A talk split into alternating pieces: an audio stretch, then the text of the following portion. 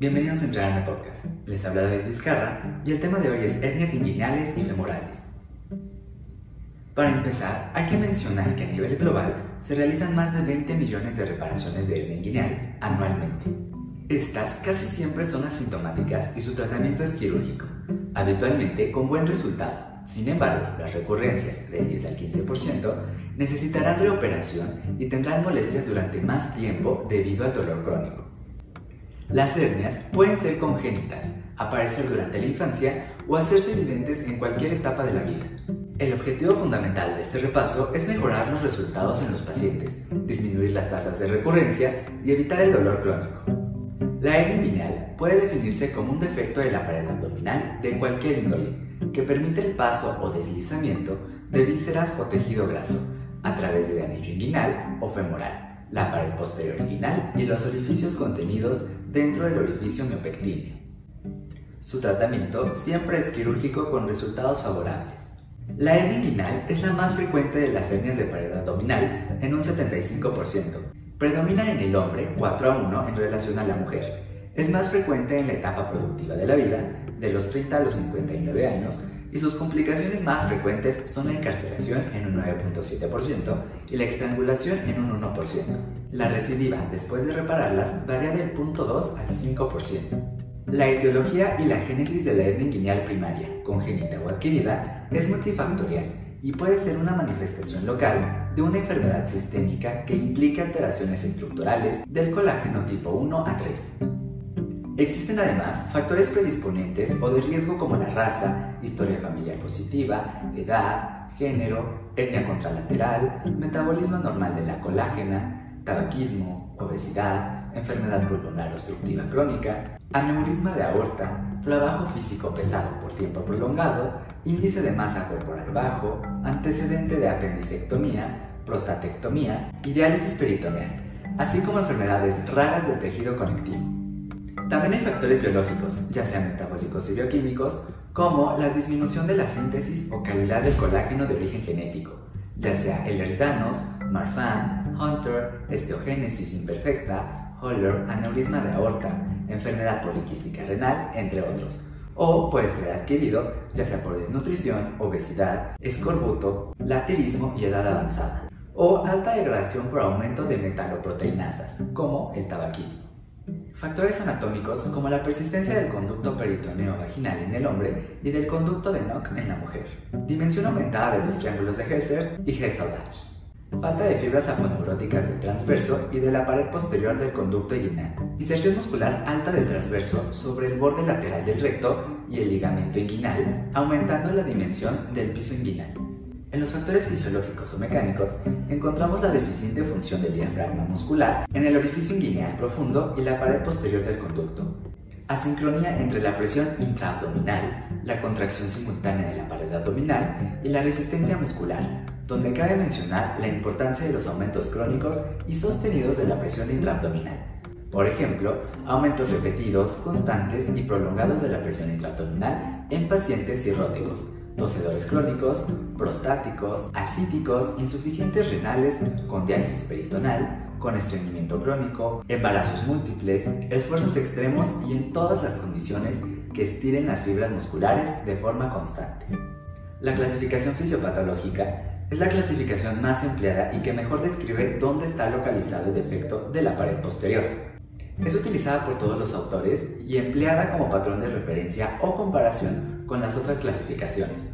La indirecta es el tipo más frecuente, de un 45 al 55%, que se origina por una dilatación progresiva del orificio inguinal profundo hacia la espina del pubis. El saco herniario penetra por el orificio, transcurre dentro del cordón inguinal y puede llegar fácilmente hasta el testículo. La directa va del 35 al 45% de los casos y originada por debilitamiento de la fascia transversalis, proyectándose por el triángulo de Hesselbach. El saco hernario se compone por peritoneo parietal y la fasa transversalis por fuera. No penetra el cordón inguinal. El diferenciarlas se basa en la arteria epigástrica. Las hernias directas pasan por dentro de ella, las indirectas delante y por fuera. La de tipo mixta es en un 15%. Es una combinación de ambas y llamada en pantalón. Las plurales es la menos frecuente, un 5%. Es infrainguinal y no tiene relación con la inguinal. El saco hernario se proyecta por el anillo plural, compartiendo una clínica similar y complicaciones parecidas. Actualmente existen múltiples clasificaciones, como la de Gilbert, Gilbert modificada por Rootcock y Robbins, Nyhus, clasificación de la Sociedad Europea, entre otras. En la clasificación de Gilbert modificada por Rootcock y Robbins, tenemos la de tipo 1. Estas son indirectas y anillo inguinal profundo normal con saco peritoneal de cualquier tamaño. La de tipo 2 es indirecta y anillo inguinal profundo dilatado menor a 4 centímetros. La de tipo 3 es indirecta, anillo inguinal profundo dilatado mayor de 4 centímetros, saco peritoneal con componente de deslizamiento o escrotal y desplazamiento de vasos epigástricos. La de tipo 4 es directa con defecto de la pared posterior del conducto inguinal. La de tipo 5 es directa con defecto diverticular de la pared posterior de no más de 2 centímetros de diámetro. La de tipo 6 es hernia mixta con componente indirecto y directo o en pantalón. Y la de tipo 7 son hernias femorales. En la clasificación clínica tenemos hernia simple. Se presenta sin atascamientos ni ha sido operada. La hernia reductible, su contenido se reintroduce hacia la cavidad abdominal fácilmente.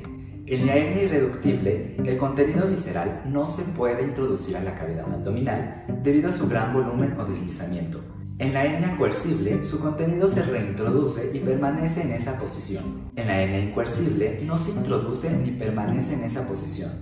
Hay anillos muy dilatados y complacientes. En la hernia deslizada, el meso de una víscera hueca forma parte del saco. Esta es de importancia quirúrgica, pues se puede lesionar la víscera al abrir el saco. En la hernia complicada están las atascadas y estranguladas, en la hernia atascada, presenta episodio agudo con obstrucción mecánica, originando un síndrome de oclusión intestinal, y esto es de urgencia quirúrgica. En la hernia estrangulada es similar a la atascada, pero suma un cuadro de isquemia intestinal. Implica necesidad de resección intestinal. Y en la hernia recidiva son hernias reparadas que reinciden y pueden sufrir las mismas complicaciones.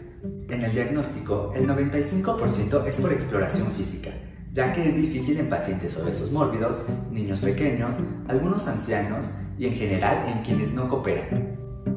Aún así, hay métodos auxiliares como los ultrasonidos, la tomografía axial computarizada y resonancia magnética nuclear, y esta presenta una sensibilidad del 94.5 y una especificidad del 96.3%, ambas en reposo y durante la maniobra de balsada. La ventaja de estos procedimientos diagnósticos es que son útiles para evaluar los planos anatómicos músculo-aponeuróticos en cuanto a su integridad, tamaño del defecto, volumen y contenido del saco herniario, así como la ubicación de las prótesis colocadas previamente. Para el diagnóstico diferencial, en abultamiento de la ingle podemos pensar en ganglios linfáticos aumentados de volumen, aneurismas, varices en el callado o colaterales de la safena, tumor de tejidos blandos, abscesos y anomalías genitales, como la ectopia testicular o la criptorquidia y la endometriosis. Mientras que para el dolor inguinal sin abultamiento característico, debemos pensar en entidades como tenditis del aductor, osteitis púbica, artrosis de cadera, bursitis iliopectínea, dolor bajo la espalda que irradia, trombosis de vasos espermáticos, infecciones de vías urinarias y endometriosis. Toda hernia diagnosticada debe operarse para evitar complicaciones como el crecimiento exagerado, la encarcelación o la estrangulación. Aún los pacientes asintomáticos o poco sintomáticos terminan siendo operados al tomarse sintomáticos, en un 70%. Manejo quirúrgico. Este puede ser con o sin malla. Sin embargo, la utilización de material protésico en una hernioplastia reduce la posibilidad de recurrencia hasta en un 75% respecto a la obtenida en las técnicas sin malla.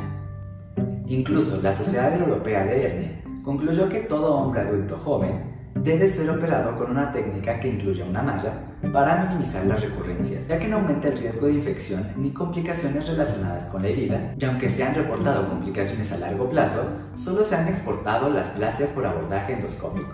La excepción sería en pacientes pediátricos que no alcanzan todavía su crecimiento corporal final. Procedimiento para ernoplastia inguinal. Se tener en cuenta el riesgo de complicaciones como recurrencia y dolor, calidad didáctica, recuperación y costo además de las características del paciente y de la hernia, como tipo y tamaño. En la actualidad existe una amplia gama de hernoplastias inguinales libres de tensión por abordaje abierto o endoscópico con uso de malla, pero las técnicas más utilizadas de forma global son por abordaje anterior abierto, por abordaje abierto posterior por abordaje endoscópico transabdominal preperitoneal, totalmente extraperitoneal, y su variante totalmente extraperitoneal, de visión extendida. En casos muy esporádicos, la intraperitoneal inguinal. Técnicamente, como mencionamos, en la población pediátrica de cualquier edad se recomienda una reparación sin material protésico, donde se une únicamente la ligadura alta del saco herniario y el cierre del anillo profundo con uno o más puntos. Aún así, hay casos particulares en los que se puede utilizar malla como en portadores de alteraciones anatómicas o en caso de hernias inguinales gigantes. Aunque las hernias inguinales ocurren más en los hombres, las hernias femorales son cuatro veces más frecuentes en las mujeres, lo que puede explicarse por diferencias anatómicas, ya que hay mayor distancia entre el tubérculo púbico y el anillo inguinal profundo en el hombre, y en las mujeres por los músculos rectos más anchos y la longitud más corta del conducto inguinal. De hecho, es difícil distinguir la hernia inguinal de la femoral en la mujer. E incluso las hernias femorales son más proclives a encarcelarse o estrangularse que las inguinales. Las principales complicaciones postoperatorias son la recurrencia, el dolor inguinal crónico postoperatorio y la infección de sitio quirúrgico. Existen otras complicaciones secundarias como el hematoma, el seroma y la retención urinaria de manejo conservador. La disfunción sexual y las complicaciones derivadas de la hernioplastia inguinal pueden ser desde leves hasta verdaderos desastres en el paciente joven. El dolor inguinal crónico postoperatorio se define como el dolor o la molestia moderada que interfiere con actividades diarias y que dura más de 90 días después de la cirugía, cuya incidencia global es del 10 a 12% y disminuye con el tiempo. El dolor severo e incapacitante que afecta a las actividades cotidianas y al trabajo está entre el 0.5 y 6%, se previene con un conocimiento preciso de la neuroanatomía, identificación y preservación de los nervios inguinales. En cuanto a la recuperación, las restricciones de la actividad física son innecesarias después de una neoplastia inguinal no complicada, sin afectar a la tasa de recurrencia. E incluso debe motivarse a los pacientes para que reanuden sus actividades normales lo más tempranamente posible, de 3 a 5 días después de la cirugía. Por último, la reparación de las hernias recurrentes y multirecurrentes continúa siendo un desafío, donde está demostrado que es posible minimizar una nueva recurrencia y otras complicaciones usando una propiedad técnica quirúrgica y teniendo en cuenta los detalles del procedimiento previo, considerando, claro, la ayuda de un cirujano experto en hernia para la resolución de estos casos. Con esto terminamos el repaso a hernias inguinales y femorales. Les habla David Vizcarra para entrar en el podcast. Nos escuchamos en el siguiente tema.